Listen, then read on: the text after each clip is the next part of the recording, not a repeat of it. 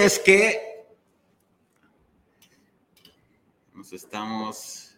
Sí, ya, ahorita ya. Creo que sí, ya estamos. Ahora sí. Bueno, por si las dudas, vuelvo a saludar. Muy buenas noches. Buenas, buenas noches a todas las personas que nos acompañan el día de hoy.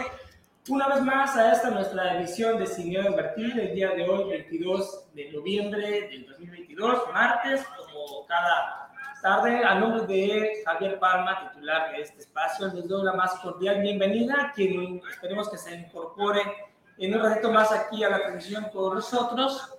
Y pues por lo pronto eh, vamos a darle la bienvenida, como cada martes, el día de hoy a mi eh, estimado compañero y amigo David Castro. David, ¿cómo te va? Qué gusto verte. Buenas noches, pues gracias, por, gracias por invitarme el día de hoy, después de que la semana pasada fui vapuleado por ustedes tres. Yo, la verdad, aquí, eh, eh, Lisandro, que nos ayuda a los controles, aprovecho para mandarle un saludo. No me dejará mentir, eh, yo te estuve defendiendo, pero es que a veces con Javier, ya sabes que. Javier tiene problemas de ira, de hecho. Javier tiene problemas de ira. De Javier, eh, problemas de ira. Eh, estuvo muy bueno el programa, se complementó bastante con lo que habíamos comentado la semana pasada de finanzas personales. Eh, creo que se, se enriqueció mucho y tuvimos muy buenos comentarios, pero sí, la verdad es que yo traté de, de, apoyarte un poquito, pero la, ya sabes que con él no se puede. ¿Cómo has estado, David? Muy bien, muy bien. Aquí eh, sobreviviendo al buen fin. Por, eh, buen fin este fin de semana. Hubo buen fin. Y yo la verdad es que me tuve que arriesgar y ir a algunas tiendas departamentales por cuestiones familiares. Eh, no tanto para ir a cazar ofertas, sino nos surgió una emergencia familiar que teníamos que, que, que cubrir y, y sobreviví. Eso es bueno y qué bueno que lo comentas, David, porque esto va junto con pegado a lo que comentábamos la semana pasada con las finanzas personales. Eh, como habíamos comentado en el anterior programa y hace dos semanas, no se trata de privarse, nada más rápidamente, no se trata de privarse ni de sesgarse de algún gusto. Se puede hacer, pero obviamente hay que hacerlo de una manera responsable, hay que hacerlo de una manera mesurada y que obviamente el bien que se vaya a consumir o que se vaya a disfrutar, eh, sea de mayor durabilidad al periodo que se va a utilizar para pagarlo. Digo, eh, si vamos a comprar una televisión, bueno, pues una televisión la podemos sacar a un año y sabemos que la televisión no puede durar más de ese periodo de tiempo de pago. Digo, entonces sobrevivimos al buen fin. Y el día de hoy tenemos un tema, David, que nos vas a apoyar mucho en desarrollar lo que es el gobierno corporativo eh, aprovecho también para pedir a todas las personas que nos están acompañando que nos escriban todas sus dudas, eh, que nos compartan en sus redes sociales también y que nos escriban. Yo aquí estoy monitoreando todos sus comentarios. Y bueno, pues eh, en lo que llega Javier, si es que se incorpore, está la pequeña punta ahorita. No sé si quieras arrancar con este tema que suena un poco innovador. Yo, yo quisiera, yo quisiera antes que hablemos porque hay que hablar, sí, sí, porque sí, porque hoy pues prácticamente gran parte del, del país se, se, se detuvo. Oh, es verdad. El, eh, digo, el tema de Qatar, ¿no? Eh, eh, es un tema del Mundial que ha sido pues desde hace cuatro años polémico. Sin embargo, la gente fue, la gente está los mexicanos, como siempre, nos estamos eh, destacando en hacer diabluras. Pero es un tema bastante polémico, digo, rápidamente, no es el tema. No es el tema, pero eh, eh, creo que es importante, porque es un evento internacional que, que, mueve, que mueve realmente el mundo, mueve economía. Vamos a ponerle un sketch que se llama Sin miedo al mundial. Esto es Sin miedo al mundial. Y sí, se, se suena que incluso hay algunos aficionados pagados eh, y que se están pues prácticamente eh, personificando como aficionados de, de, algunos países, adicional a que es un mundial exageradamente caro, 222 millones, billones de, de dólares lo que está costando, eh, 6 mil muertes. 6.500. 6.500 muertes, eh, lo que costó la construcción de, de, los estadios. Hay mucha gente que no se quiso presentar, hay mucha polémica eh, referente a, a los derechos humanos. Entonces sí es todo un tema lo, de, lo, de, lo del mundial, y va mucha gente, en particular ahorita, por todas las condiciones que ya sabemos, que ya conocemos, la corrupción, cómo fue que se eligió el mundial eh, la sede, particularmente hace 10, 12 años, y hoy en día pues lo estamos viendo, eh, todo este tipo de temas. Y bueno, lo relevante o la noticia que pudiese ser la semana del día, pues es la, el empate de, de, de México y sobre todo la derrota de Argentina también. Eso que causó gran sorpresa, la derrota de, de, Argentina. Los demás resultados creo que de alguna u otra manera eran como que esperados. Francia pues gana, eh, Ecuador ganó, eh, pues México, México, ajá, México empata. Digo, era uno de los pronósticos, pero México, estoy entendiendo, tú eres más especialista que yo, que a México la derrota de Argentina le puede complicar más el, el, el, escenario. Porque en teoría lo que se entiende es que México tiene presupuestada una derrota contra Argentina.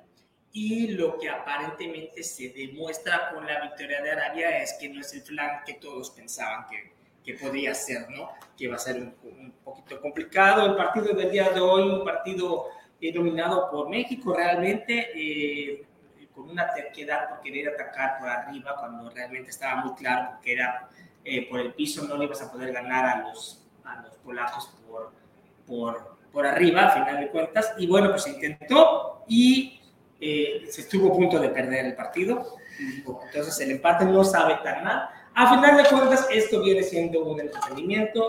Si gana México el Mundial o si queda en la primera fase, pues nosotros seguimos haciendo el programa sin ningún problema. Es correcto. Pero es un buen tema realmente y lo vamos a seguir platicando a medida de que se vaya desarrollando el Mundial. Vamos a comentar un poquito nada más este, este, esta sección que le vamos a llamar Sin miedo al Mundial. ¿no? Y bueno, así sobre todo ese tema, ¿no? el, el, el, el inicio de, de, de este, esta serie de, polémicas que se están presentando, estas protestas que, que eh, los, los, actores que no se quisieron presentar. Digo, es todo un tema que vamos a seguir sacando ahí línea en el transcurso de este mes. Es que el final, digo, eh, no está alejado de, de nuestra temática, digo, sin, sin entrar a, al análisis de los partidos, digo, el fenómeno, pues es un fenómeno económico, se mueve.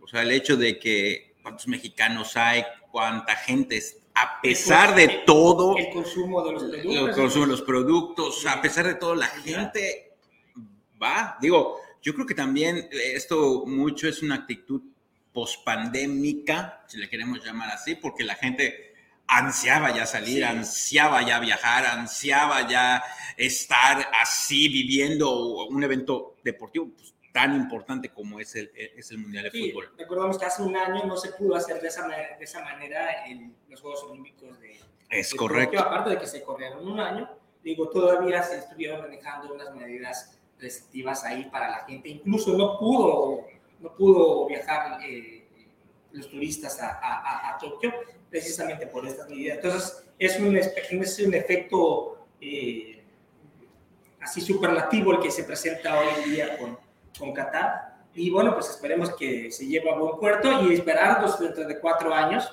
porque eso viene a pegar aquí eh, en México, ¿no? Yo me ponía a pensar aquellos que dicen que no se iban a presentar allá porque se violan los derechos humanos, que me imagino que aquí en México han de creer que no se violan, ¿no? Entonces es todo un tema, ¿no? O en Estados Unidos, porque al final de cuentas recordemos que es entre Canadá, Estados Unidos y México el próximo mundial en cuatro años, ¿no? Entonces todavía tenemos tiempo, vamos a disfrutar primero este, en lo que se respecta a lo deportivo, que al final de cuentas es lo que eh, a la gente realmente le interesa. Eh, eh, esto une al mundo también, une masas también, sirve también para activar toda la economía mundial, obviamente activa el turismo internacional, porque al final de cuentas es la marca de cada uno de los países lo que suena. Entonces, tiene también sus, sus beneficios económicos el, el, el, mundial, sin duda que los tiene para todos los países. Y siempre va polémica por uno o dos temas. Pero bueno, vamos a... Vamos Eso a... fue primero al mundial, entonces ahora sí, a lo que nos, nos toca. Eh, el tema del día de hoy, gobierno corporativo, eh, David, ¿por qué causa un poquito de polémica este tipo de tema? Se cree, David, y tú me vas a corregir si estoy en lo, en lo incorrecto, que es un tema nuevo, novedoso, eh, novedoso, aunque realmente se dice que ya es algo que se había estado aplicando en las empresas. ¿Qué es el gobierno corporativo? ¿Es tan nuevo como se comenta? No, no es tan nuevo como se comenta. El gobierno corporativo ya tiene sus años, estamos hablando de mediados de los años de, bueno, de hecho desde los ochentas, pero ya se empieza a instaurar o ya se empieza a hacer eh, a mediados de los 90 con el primer tratado de, libre comercio, ya se empieza a hablar de que México empieza a formar parte realmente de, de esta, exactamente, ¿no? De esta tendencia a formalizar eh, a las empresas con una política de buenas prácticas corporativas. Las buenas prácticas corporativas es la implementación de un gobierno corporativo. Pero, pero, pero vamos a empezar. O sea, aquí, aquí lo que pasa es que cuando oímos, y yo, yo siempre les, digo a todos, cuando oyes gobierno corporativo, te imaginas el gran edificio, los pisos, el, eh, así todos trajeados, o sea, miles de personas en oficinas y vicepresidentes, presidentes, el CEO y, todo eso. Cuando, cuando realmente no es, o sea, sí es así, pero no es así, no es como se ve en la televisión. Hay dos cosas muy importantes que tenemos que entender al momento de realizar una empresa.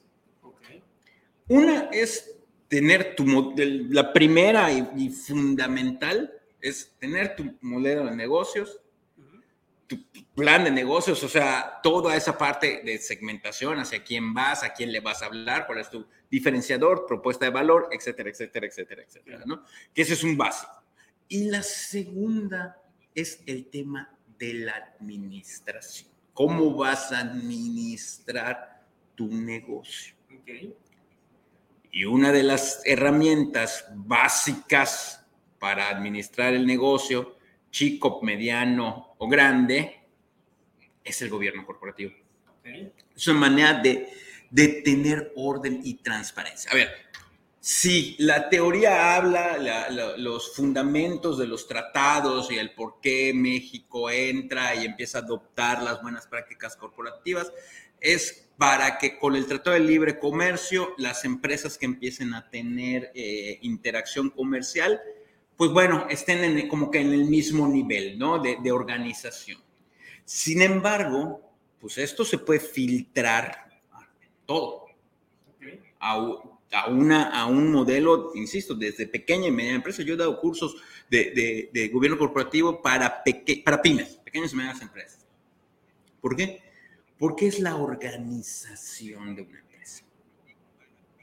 ¿Viene siendo también como tipo punta de lanza para la expansión de cada una de estas empresas pequeñas? Yo, yo, como dicen, ¿no? El, el, el, el, buen empieza por su casa, el buen, hay, hay un dicho por allá que, que el buen padre, el buen no sé qué, empieza por su casa. Hay un dicho por allá que, que, que más o menos dice, bueno, uno tiene que empezar en casa. Y en la manera es ordenando tu casa. Tú me, tú me debes de entender porque... Es que normalmente las empresas, ¿cómo comienzan? Comienzan a final... bueno, vamos, a, vamos por el... Ya tenemos nuestro plan de negocio, ya arrancamos, ya pusimos nuestro local.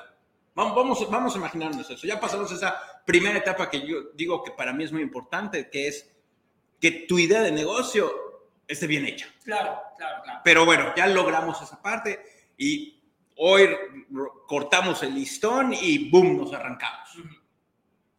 ¿Qué sigue? Sí, tus buenas prácticas. Tus buenas prácticas, empezar a operar y todo eso. Ah, ¿qué pasa? Que como buenos mexicanos y como, ah, como personas que a veces no, no, no vivimos al día al día, pues somos todólogos. Sí, es correcto. Uno, dos, eh, concentramos información, no nos comunicamos bien en la misma empresa. O sea, yo puedo tener una empresa donde somos tres personas, o sea, mi esposa, mi hijo y yo, pero no nos comunicamos. Entonces, desde ahí hay un problema. Y, hay, y todos estamos por entendido que cada quien sabe las funciones. Claro, pero si yo no te mando un correo en donde te digo que a lo mejor compré o ya presupuesté algún material, alguna materia prima que tengamos que transformar, pues tú nunca vas a estar enterado. Claro, es correcto. ¿no? O que a lo mejor a la mera hora, tú que eres mi socio, contrataste a una agencia de marketing y no me, no me diste eh, información. O que ya teníamos la agencia de marketing y tú dices una instrucción para que se haga una publicidad de determinada manera una estrategia de determinada manera. Yo nunca estuve informado.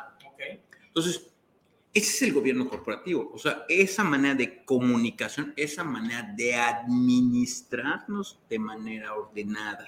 Entonces, ese es, ese es el principio básico, para que haya transparencia, sobre todo la transparencia es lo que se maneja mucho en los principios de los tratados y la teoría y la doctrina y todo esto.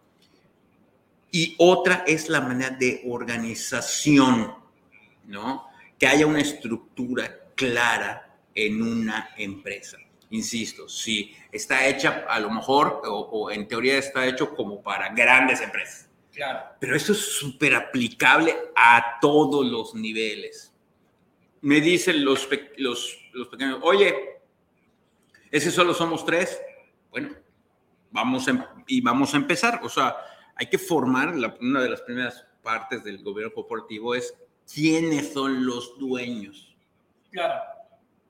¿No? Porque a lo mejor yo y mi esposa, y me voy a enfocar mucho a, las pymes, porque es, es, es, lo que vivimos nosotros en, en, en, en, nuestro día a día, ¿no? O sea, sobre todo en México, que, que pues más del 80% de las empresas son pymes.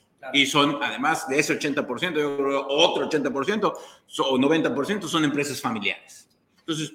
Te voy a interrumpir un poco, porque quiero contrastar eso un poco, lo quiero aterrizar un poquito más. Efectivamente, vamos a aterrizarlo, pero quiero, David, si me puedes ayudar en primera instancia a verlo en, en ese tamaño macro de empresa grande y poco a poco irlo arrastrando para que se pueda hacer ese contraste. Porque muchos piensan, gobierno corporativo, vamos a comenzar con las empresas grandes o la idea que tú muy acertadamente acabas de comentar. Está la empresa grande, está eh, el dueño y está el consejo de administración. Y el consejo de administración es de donde ahí parte el traer a los consejeros para cada uno de los puestos para poder ser esa punta de lanza. ¿Estoy en lo correcto cuando, se aplica este gobierno corporativo en las empresas grandes? Claro, no, no, definitivamente. O sea, en las empresas grandes, ¿qué se busca? La transparencia. Porque al final de cuentas está creciendo y a medida que va creciendo hay que tener mayores controles. Mayores controles, e, exactamente, es, es que es transparencia. Administración, controles, ¿ok? Eh, digo, sobre todo para el, el medir los riesgos, ¿no? O sea, toda esa parte de vigilancia de riesgos y todo eso, pues es al final lo que un inversionista pues también va a ver. Claro. Oye, por eso también es el tema del gobierno corporativo, porque si yo inversionista, pues quiero meter tanto capital aquí, ¿cómo estás organizado? ¿Cómo, cómo, cómo manejas tus riesgos? Por ejemplo, ahorita en la, en la, en la, en la pandemia, este, ¿cómo lo manejas? Ah, no tengo esta contingencia, tengo esto, tengo, puedo manejar así esta contingencia. Pues la toma de decisiones en este tipo de casos es abismal, ¿no? Y si nos vamos reduciendo y si lo vamos aterrizando a un, este, a una pequeña y mediana... Te, voy a interrumpir tantito porque vamos a darle la bienvenida aquí a... Hola, ¿cómo están? Eh, pues estábamos bien. Estábamos bien. ¿Qué tal? Mucho gusto. Hola, ¿qué, tal? Mucho gusto, Joan, a tus órdenes. Buenas noches, disculpen por la demora. No, no te preocupes, esa es tu Pero vengo ahí del, del, monumento a la bandera, estábamos Sí, eso es lo que estábamos. De hecho, ya comentamos un poquito, hicimos una pequeña cápsula, la vas a poner. Ah, se, sí, llama sin, se llama Sin Miedo al Mundial. No la dudo ni un solo momento, porque David, con futbolero que es. Sin Miedo al Mundial, este, estuvo muy buena, fue, un punto, pero este, estamos platicando, Javier, eh, se incorpora ahorita Javier con nosotros de gobierno corporativo y que es el tema del día de hoy, lo estamos aterrizando. Primero estamos tocando para que puedas entrar en el tema también del gobierno corporativo a nivel empresarial de empresas grandes, medianas o grandes, y vamos a irlo llevando. David nos está explicando más o menos cómo es que se va llevando, no más o menos, perdón la expresión, digo, de manera adecuada y concisa, cómo es que se va llevando en la empresa. Supongo que ya ah. comentaron sobre el código de mejores prácticas. Exactamente. ¿Qué es lo que, da, es lo que da origen? yo no quisiera ser tan técnico porque nos llevaría mucho tiempo y vamos a entrar a temas que, que no, que, no, que, que, a lo mejor no vamos a, no, no voy a llegar, o sea, voy a abarcar demasiado y no voy a llegar a lo que quiero llegar de la importancia del gobierno corporativo en cualquier tipo de empresa. ¿No? O sea, todo viene originado de, de bueno, el gobierno corporativo, yo decía yo antes, de los 80s y de los 80 pero ya México entra formalmente más o menos a mediados de los años 90, cuando también se empieza con el, todo el, el, el, el primer tratado de libre comercio, exactamente, ¿no? Y bueno, y ya se pone sobre todo porque pues, las empresas canadienses y americanas pues tienen, sí tienen estas políticas de tener buenas prácticas corporativas. Ahora es el gobierno corporativo. Ahora bien, suena, ahora sí, ya, ya una vez que ya lo, ya lo ubicamos en la empresa grande, pues ahora sí se escucha algo complicado, algo complejo. Las empresas de bolsa están obligadas a tener un gobierno. De entrada, las empresas de bolsa están obligadas. Por ejemplo, en el caso de la SAPI, que es la Sociedad Anónima Productora de Inversión, pues es de entrada es una, es una sociedad regulada por, por la ley del mercado de valores y que además te obliga a tener un consejo de administración, que esa es la sugerencia que hace el Código de Buenas Prácticas Corporativas. Tener una mesa de que administre, que haya un consejo de administración. Pero, a mí me gustaría exponer una problemática que existe en empresas no digamos pequeñas, sí voy a querer que entremos al tema de las empresas pequeñas. De, no, de hecho sí, eh, lo estábamos tocando. Pero hablando de empresas eh, medianas, donde a mí me tocó trabajar en una, y yo vi claramente el problema del gobierno corporativo, o que no, la falta de existencia del gobierno corporativo cuando el accionista principal de la empresa era además presidente del consejo de administración. Claro. Y era el director general de la empresa. Y estás hablando de una empresa mediana, donde las decisiones las de 2.000, 2.500 personas, donde una sola persona tomaba las decisiones para dónde iban, iban a ir, ¿no? Y, los, el consejo de administración hacía lo que decía él, y él era el director general, entonces no tenía contrapesos. Yo creo que el gobierno corporativo, David, y tú nos lo vas a confirmar, es, un, hay, es la, la creación de contrapesos para que no sea nada más una persona que, digo, entre muchas cosas, ¿no? De, todos los, comités que existen y que también supongo vas a platicar, pero principalmente eso es. ¿Por qué? Porque a esta empresa, este señor, al tomar sus decisiones y al tomar decisiones erróneas, la fue hundiendo en problemas financieros, en problemas de proyectos no poco claros, y que él solo tomó las decisiones y que la falta del gobierno corporativo hace que la empresa tenga problemas. Pero entonces hay gente que se puede oponer realmente a este tipo de, práctica.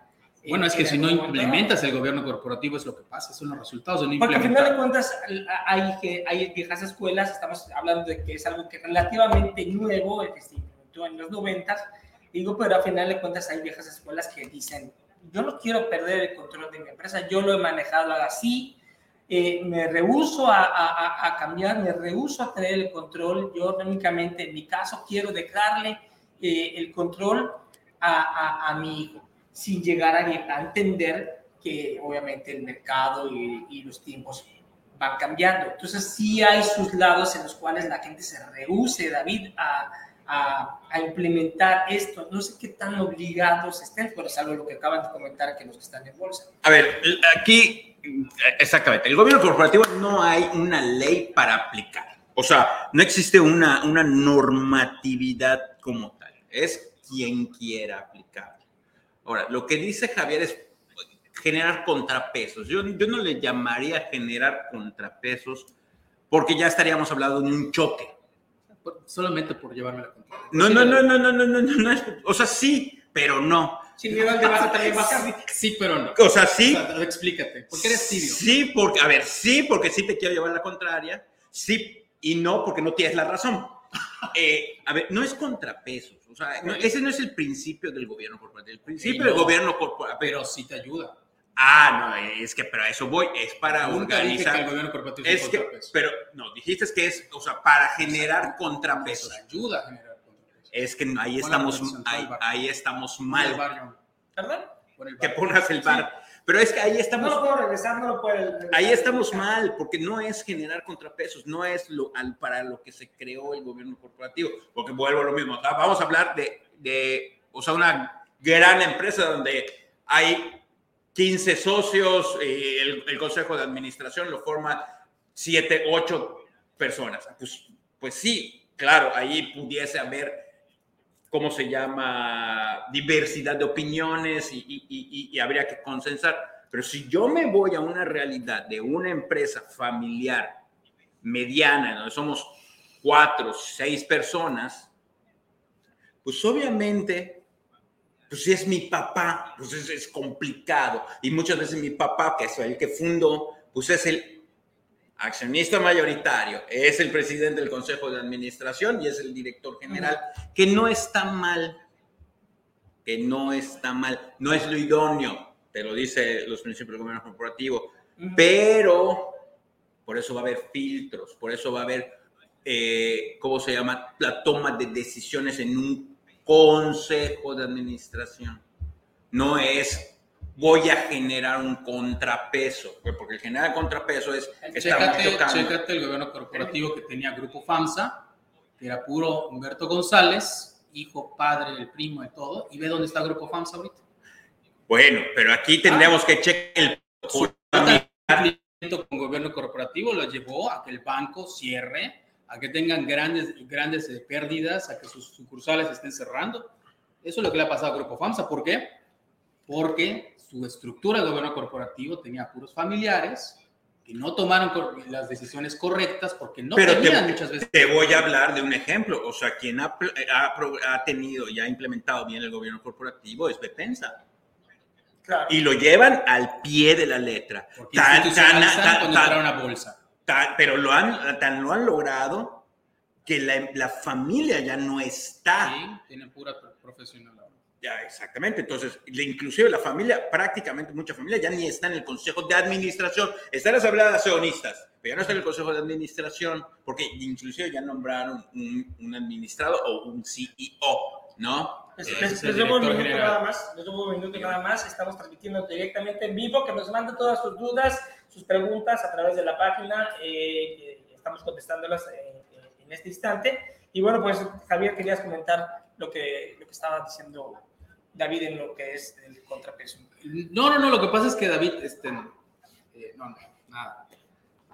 David, Nada ¿qué? vamos, Dilo, a, aclarar- dilo, vamos a aclararlo, dilo. ¿no? Digo, vamos a Nada más que uno habla a la vez porque de repente como que se... Asamblea de accionistas son los dueños de la Sí. empresa, ¿ok? La asamblea de accionistas. La asamblea de accionistas contrata o nombra a un consejo de administración. No No necesariamente. necesariamente, eso, eso- en este caso tienen razón, porque en muchos casos el Consejo de Administración también se conforma De accionistas, claro. Es por eso. O de los, a ver, de los accionistas Porque que por lo regular son Porque familiares. antes de hablar, por ejemplo, el buen juez por la casa empieza. Esa, es esa. Es esa, exactamente. A ver. Sí, sí, vas a decir. a ver.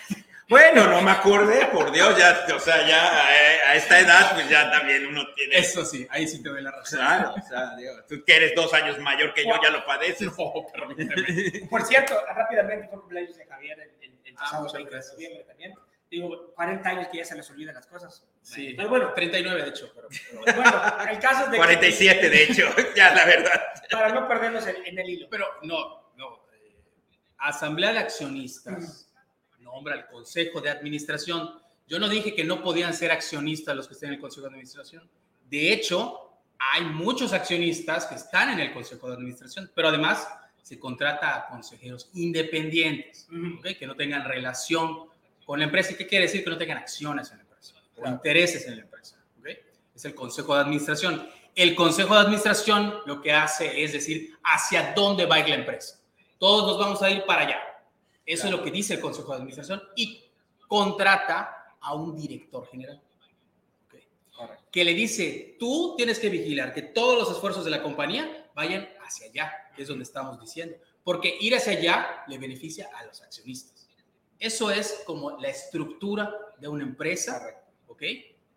Que aplica gobierno corporativo, se aplica el gobierno corporativo, así va a ser accionistas, consejo de administración, director general y todo lo que viene abajo de eso.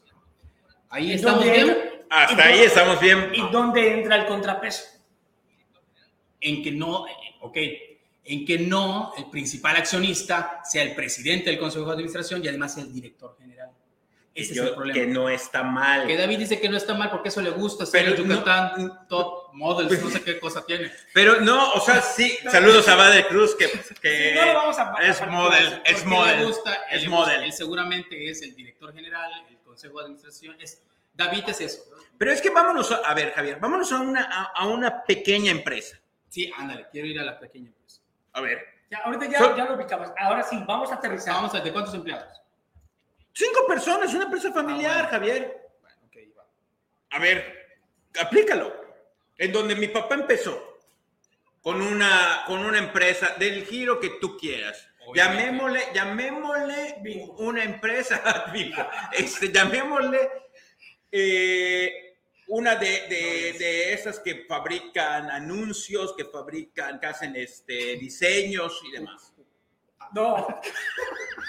No, no, no, no. no. ¿No? No, no, no, no. Ok, ok, una, una de diseño y que hacen. Claro, claro, camisas, claro, claro, claro, ok, claro. Ok, ya, ya entendí más o menos. Exactamente. Pues no sé cómo sería la, la estructura ya en una empresa así. Yo no Ponle, vamos, o sea, son, Joan debe de saber muy bien de eso, pero vamos a suponer que son cuatro miembros de la familia. Claro, ¿Qué es lo que opera? David, o sea, pero ¿por qué lo llevas a un caso extremo? Es, no, Pero es que yo es lo que yo, bueno, sos- dinos cómo opera. yo sostengo. A ver, está bien, pero cada uno va a tener las funciones que indica el, el gobierno corporativo.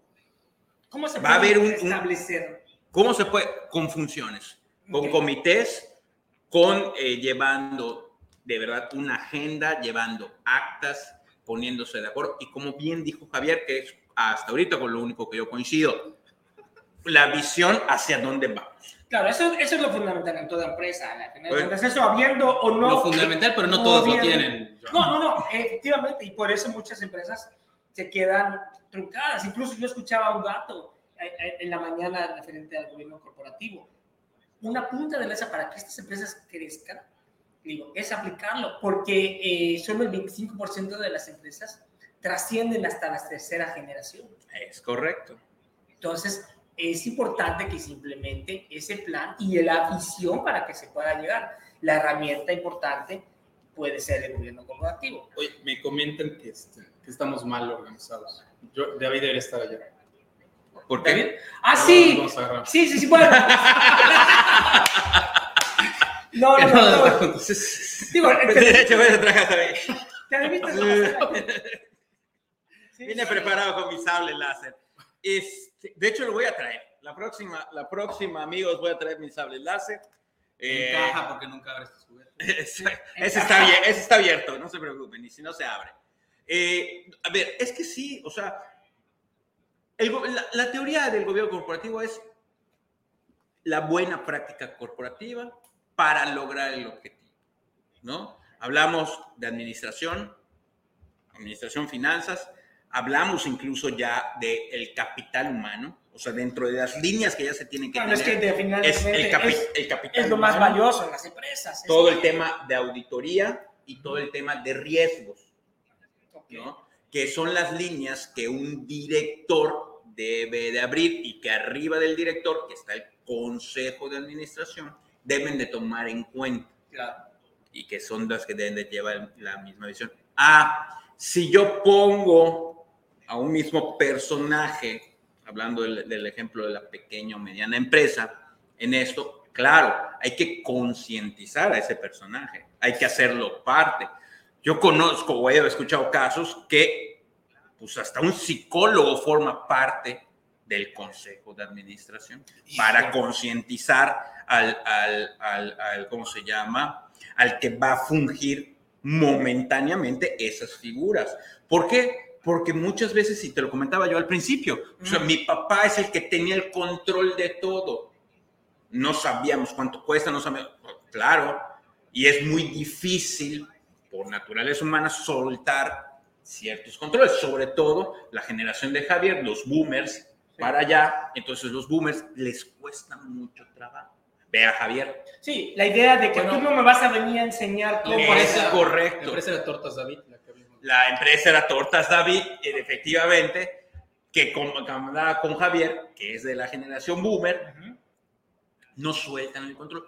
Pero para eso es, para concientizar. Y si dentro de eso yo tengo que poner a un psicólogo, a un especialista, Claro. lo voy a poner. ¿Para qué? Para que como consejero independiente voy a poner para que él pueda conciliar y yo pueda hacer esa transición Sí. de ir dejando ciertas funciones. Sí, delegándolas. Claro, al final la- la- lo idóneo es que el, eh, ya no operes tú como dueño. Claro. Tú te sientes ya sea a recibir cuentas de tu consejo de administración, ¿ok? O tú estés llevando o viendo que se ejecute la visión de, de como consejo de Sí, que, en administración. primera instancia fue la que se planteó. Claro, efectivamente.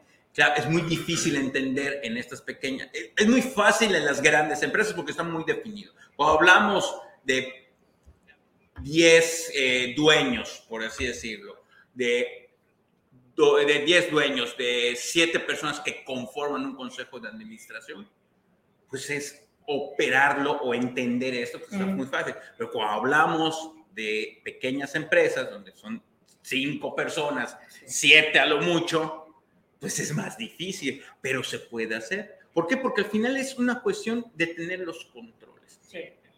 tengo que entender que el buen juez empieza por su casa. ok. Ese es lo básico. Es así como tan básico como tener un modelo de negocios, como tener mi plan de negocios, como saber cuál es mi diferenciador y todo eso. Que si no tengo esto, ni voltear a ver el, el- el gobierno. El gobierno corporativo. Javier, no te veo muy convencido. Pues vean la cara de Javier que tiene. Así me gustaría que vean la repetición y tomen las caras de Javier y las actitudes que tiene el día de hoy. Bueno, ¿qué onda? Pues es que es la verdad, ya me siento incómodo. Y, y- y ya no le está gustando. Ya Ya no me está gustando. Marchelis, tranquilo. A mí, exactamente, mi familia, pues, me ve claro. Le mando saludos a mi familia, por cierto. No, no, continúa, David. No, o sea, adelante, adelante. estoy, estoy de acuerdo contigo. Te pidió, te pidió eh, Joan tu opinión. Entonces, si tenías algún comentario. No, no, no, ningún comentario. continúa. En las, en las empresas pequeñas, le digo, ¿qué tanta resistencia se puede encontrar entonces, David Javier, en este tipo de, de empresas? Porque al final de cuentas, tú dices que en la empresa grande llega a ser un poquito más fácil porque en, en cierta forma ya están establecidos esos protocolos, esos procesos y ya están arrancados. ¿ok? Ya estamos pensando en una empresa que tiene establecida 10, 15 años. Pero esa resistencia de cuatro o cinco personas de decir, no, yo no quiero soltar esto, yo lo quiero tener. ¿Cómo poder forzar o cómo poder llegar a convencer de que este gobierno corporativo se puede llegar a implementar? Ahí es el punto importante, poderlo aterrizar en la pequeña empresa, con personas que en algún momento dado, de cinco personas que conforman una empresa y con un papá que tú dices, una diga, no quiero soltar esto, yo quiero sentir el control porque no me convencen sus políticas que están poniendo para contratación de personal, no me parecen sus políticas para manejar las finanzas. Mi papá siempre lo manejó así, no lo vamos a cambiar. Bueno, yo, yo estoy hablando de otras cosas, ¿no? O sea, lo- realmente lo que es el gobierno corporativo es, es implementar la estructura. O sea, esto de las finanzas y todo ya viene de la dirección general. Sí, a lo que yo voy es... es- es- Pero sí tiene que ver. Exacto, eso es lo que voy. O sea, ¿cómo, ¿cómo rompes, cómo comienzas a aplicar este. Convencerlo. Exactamente, esa es la idea. Ese es el tema de concientización. O sea, y tenemos que entender. El, pro- el problema es que siempre empezamos con que, como a mí me dio, eh, me funcionó de esta manera. Ese es el problema de- de- de- del, del empresario que ya viene con, cierta, con, con ciertas eh, costumbres. El, el- el problema, es, Eso es lo con- que yo iba el problema es concientizarlo, ¿no? Entonces, el, y el problema es que a mí me funcionó así. Y a mí siento que me funciona así. Entonces, es entrar en un consejo. De entrada, si es familia, pues hay que hacer una regla familiares. De entrada, que es el protocolo familiar, que bueno, pudiésemos hablar en otro tema. Después es entender cuántos son los dueños. Si todos somos dueños, pues bueno, todos tenemos un porcentaje de decisión sobre esto. Y de ahí aterrizar a que la operatividad la va a llevar, o la toma de decisiones de la operatividad la va a llevar el Consejo de Administración. Que si en un caso, en un dado caso, el- un miembro del Consejo de Administración es también director general, va a tener que hacer lo que diga el Consejo de Administración, porque es el que está diciendo hacia dónde vamos a ir. Claro. No es fácil, no es. Esa es la siguiente pregunta. ¿Hasta cuánto tiempo se puede ver el resultado de aplicar este tipo de, de, de, de gobierno, el gobierno corporativo? O sea, lo aplicamos y hasta cuánto podemos ver ese resultado eh, fehaciente. Si no hay tanto problema en concientizar a la gente y están convencidos todos, yo creo que a partir de los seis meses se puede ya empezar a ver algún resultado. Resultados, ¿no? Ah, hay resistencia, hay un tema de que no estamos convencidos, nos puede llevar el tiempo que tú quieras. Y que muchas veces, pues, el, el, el consultor o el, el, consejo o los consejeros independientes, pues se pueden, eh, pues, cansar, ¿no? Y ya no, y ya, ya no se, no se hace, como muchas veces pasa. Otra vez, otras de las eh, cuestiones que puede suceder es que se empieza a implementar, lo empezamos a usar, pero estamos muy emocionados haciéndolo, pero a los cuatro días de que le empezó, ah, ya, lo dejamos hacer. Sí, ya no tuve tiempo, tuve una cita, tuve eso. Entonces, tiene que haber un compromiso real. Se enfrió. Se enfrió, efectivamente, como cuando Javier dejó de hacer sin miedo a invertir. Se enfrió, Claro. No, tú sabes. se enfrió. Entonces, el- el- No, tenemos temporadas. es lo que- Exactamente. así, Nos así, se- cancelaron la temporada. así se le llama. Entonces, se enfría y es como todo, o sea, la dieta, el ejercicio, el es, o sea, se enfría. ¿Qué puntos negativos pudiese encontrarse en un gobierno corporativo? ¿Qué serían sus desventajas? Costo, Ok. Yo creo que el principal es, es, el, es el costo, o sea, digo, los consultores. Sea, a final de cuentas, claro, porque te la cobran por, capacitación cuesta. Claro, la capacitación. Y si no, prueba por si no- ignorancia. Y si no, prueba por muy bien, ignorancia. muy bien, claro, bien. claro, claro, claro, claro. Entonces, aquí, aquí el tema es, claro, el costo y el tiempo. Porque requiere que tú saques tiempo para hacer la tarea. Claro. Y cosa que, como no le damos esa importancia, esa relevancia, pues me gana el- lo urgente. Es que ahorita me tengo que atender a este cliente. Entonces agarra, ya están en la junta y el- la persona clave que necesito que esté en esta reunión, y voy a tomar esta llamadita, ta, ta, ta, se va. Y también la animadversión de, que, de perder el control. Ay, me da miedo perder el control. Si no lo hace bien o, o es, o no me está aconsejando bien, Claro, entonces si la gente no está consciente, va a perder su tiempo. Y el tiempo es valioso. Porque vuelvo al mismo, o sea, de verdad que me ha pasado de que es- es- hoy sí, de verdad es la última llamada. Y a pesar de que le- los exhortas a las personas, entren a las juntas sin celulares, apaguen, no sé qué. Es que ahora sí, de verdad, de verdad, literal, ahora sí, de verdad, solo, solo estoy esperando este Sí. mensaje. ¿Qué es más importante, ese mensajito o el futuro de tu empresa? Entonces, si tú mismo, como presidente de un consejo de administración, como dueño, no le das esa importancia, esa seriedad, pues ¿para qué? ¿Para qué haces perderle el tiempo a los demás? Por eso es un tema de, de primero es de concientización, de entender que necesitamos esta estructura para funcionar mejor. Para lo más importante es el, los datos, información. La fluidez ¿no? Ventas, eh, si hay fugas de dinero, ¿ok? cuánto estoy perdiendo. O sea, to- todos esos datos es importante. Mis precios, estudios de mercado. O sea, es, es- el, el gobierno corporativo te debe de generar, parte de su función es generar esa información para que tú puedas tomar unas buenas decisiones. Javier. Oye, David, eh, una empresa, más o menos de 20, 25 empleados, más o menos, bueno, ¿cómo podría empezar con el gobierno corporativo? ¿Cuál crees tú que sería lo primero que habría que hacer o cómo se, se debería de estar iniciándola? Primero que nada, nombrar al, al Consejo de Administración preferentemente en número impar. Ok. Preferentemente en número ¿Para impar, crear sobre todo contrapeso? No, para toma de decisiones. La verdad es que fue una trampa que Era una jugadera para ver. Sí, esa va a ser mi palabra. es Esa va, esa va a ser mi palabra eh, toda esta Estoy semana. Contrapeso. Contrapeso, esa va a ser mi, mi- mi palabra esta semana. Muy bien. Contrapeso. Número impar. Número impar. Es, eso es súper importante. ¿no? Y que dentro de ese consejo de administración se empiecen a designar funciones. Ok. Es decir, las básicas, ¿no? O sea, administración, finanzas, riesgos, capital humano, ¿ok? Y obviamente, pues lo principal es la visión y la misión, hacia dónde vamos, Sí, claro. ¿no? O sea, principalmente eso.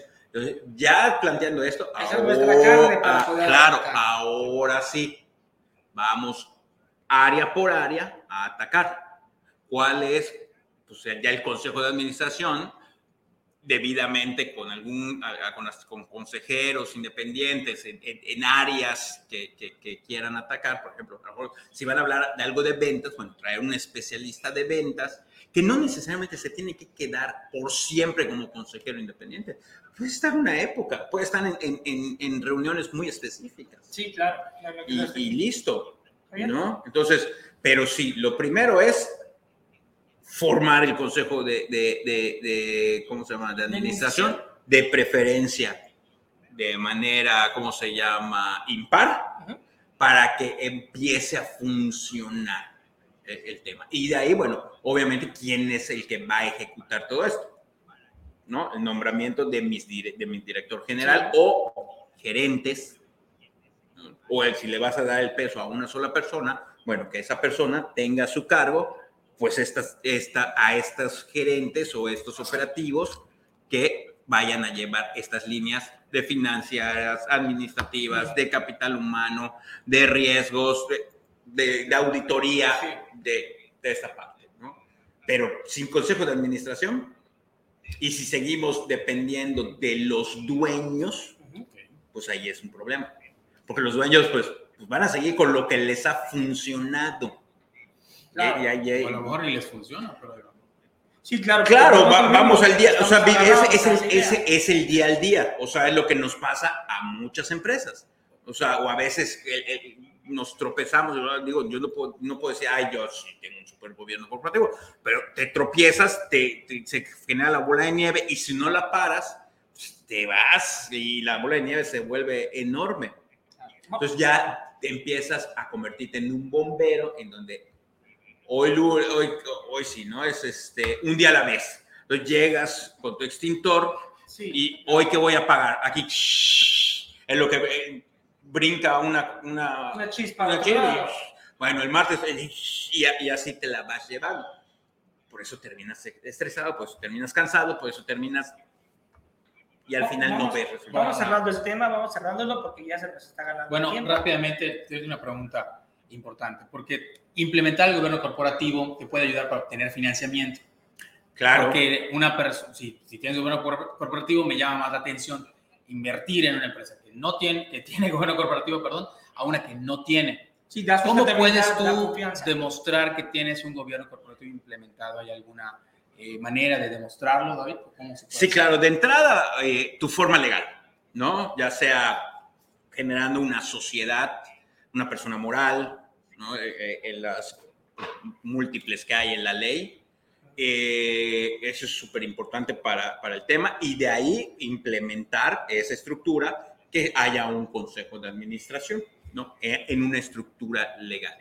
Ya de ahí, pues obviamente demostrar, ¿cómo se llama?, a posibles inversionistas que llevas libros, que Ujú. llevas actas, que llevas tus asambleas y demás. Definitivamente lo que dice Javier, digo, es que es tan amplio el tema, pero es, es verdad, parte también del gobierno corporativo es lograr esa transparencia y esos buenos números para que tú logres el financiamiento. Sí, claro. ¿no? Como, como decíamos, claro, oye, yo inversor, pues aquí sí me late lo que estás haciendo, pero pues a ver tus números. Sí, claro. Entonces, por eso hay un tema de finanzas exclusivamente, en donde, Sí, Oye, sin duda alguna es una gran ventaja mostrar ese tipo de números, mostrar solvencia, mostrar control eh, en, en todos tus procesos. pues, mi riesgo disminuye a un momento dado de Das invertir. confianza, Entonces- das confianza, entonces eso te puede hacer participar, que puedas ser sujeto a algún tipo de... Sí, va desde un de tema, desde un tema de estructura, de documentación legal, notarial y contractual que se debe de tener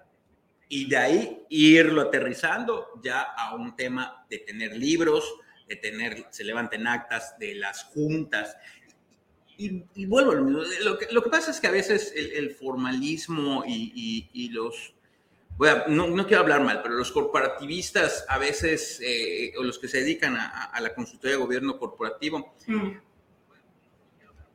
exacerban la formalidad. No está mal, no digo que esté mal, pero yo creo que eh, hay, hay que ir avanzando, porque si tú le pones a una empresa demasiada, así de entrada, mucha formalidad, le va a dar fracaso. Entonces, si los vas involucrando, si vas haciendo cosas caseras, y digo caseras en donde no, sean actas con los, no, ajá, que no sean actas en donde vaya el notario y se peguen y no tanto eso, como sí llevar, sí tener un libro de actas, sí tener esto y que bueno, se escriba, se haga bien, todos, eh, este, ¿cómo se llama? Firmen y demás, y que bueno, y llevarlo a la operatividad.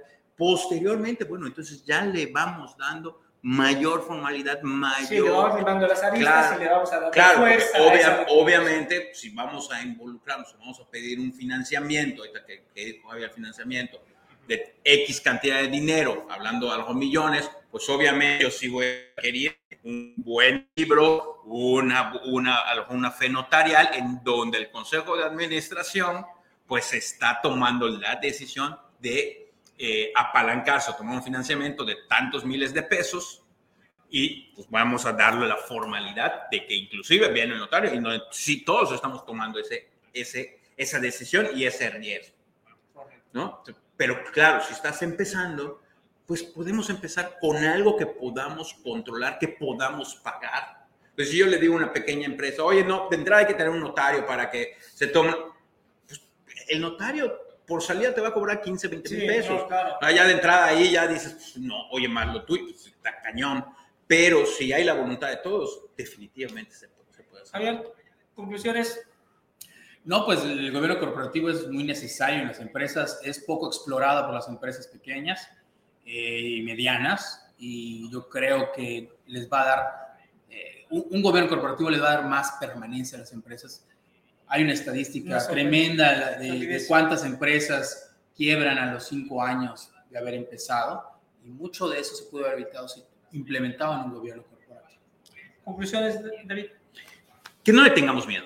Yo creo que el, el, tema de la organización, a pesar de que se oiga muy rimbombante y demás, son herramientas, hay herramientas muy básicas que te pueden ayudar a consolidar ese plan de negocios, esa idea que tuviste, ese sueño que tuviste que te pueden, ¿cómo se llama?, ayudar a consolidarlo. Y no solo consolidarlo, digo, vamos, vamos, vamos a hablar más allá, al tema de trascender, ¿no? Tú hablabas de que se quedan en la tercera generación. Oye, qué mejor que la idea que yo tuve trascienda hasta la quinta generación.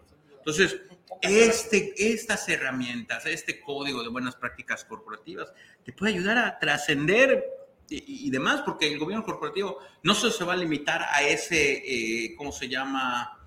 A ese giro de negocio. El gobierno corporativo, inclusive ya se habla de, de, cuestiones de diversificación, de emprendimiento, ¿no? Donde a lo mejor un sector de... Un, un, sector de hijos, en caso de empresas familiares, desean hacer una célula nueva de negocios. Oye, pero pues va a estar regido por, por, esta, por esta empresa los hijos van a hablar, van a emprender algo que va a diversificar, o va a ser un, side business, como le llaman, un negocio alterno, y, y adelante. Entonces, es, es no tenerle miedo, es entrarle, es concientizar para, de verdad, consolidar y trascender en el negocio. Bueno, pues allá lo tiene, allá tiene el tema del gobierno corporativo. Con esto vamos a estar concluyendo. En sus últimos comentarios fuera del tema, bueno, yo de nada pues agradezco a Javier que, haya, que me haya permitido conducir el día de hoy su espacio que él domina a la perfección. Eh, bueno, pues nada más darle las gracias. ¿Algún comentario final? Que no tuviste oportunidad de comentar, Javier, algo de fútbol, el sin miedo al mundial. Ya, ya, a mí no me gusta el fútbol, la verdad. Sí, se ve que no te gusta el fútbol, me queda más que claro. Y yo, pues nada más agradecerles. Ya estamos acá de vuelta nuevamente y este, nos vemos la próxima semana. ¿Con qué tema?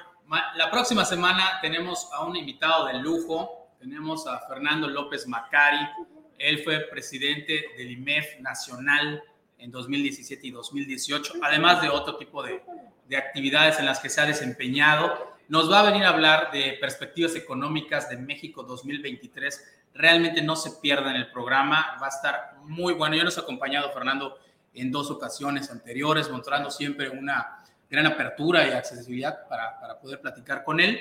Y pues el próximo año vamos a tener cosas, eh, la posible recesión de Estados Unidos, eh, cómo seguirá el tema de la inflación, qué pasará con las tasas de interés. Todo esto nos va a venir a platicar Fernando, así que no se pierdan el programa la próxima semana. No sé si quieras que despida el programa, si lo vas a despedir. Pues bueno, voy a aprovechar la oportunidad para despedirlo. Agradezco a Luis Figueroa que nos apoyó en los controles. Eh, a nombre de, como siempre, muchas gracias a nombre de Javier Palma, titular de este espacio, a nombre también de David Castro. Eh, les doy eh, las gracias y nos vemos aquí el próximo martes en su programa de Sin Miedo a Invertir. Muchas gracias y muy buenas noches. Oye, ¿y la capacitación cuesta? Ah, bueno, no sé si todavía no es la Sí, chance. por eso- si por crees que la capacitación cuesta, Prueba Prueba con con ignorancia. Oye, qué situación. Sí. Muy bien. para- Muchas gracias. Buenas noches, muchas gracias.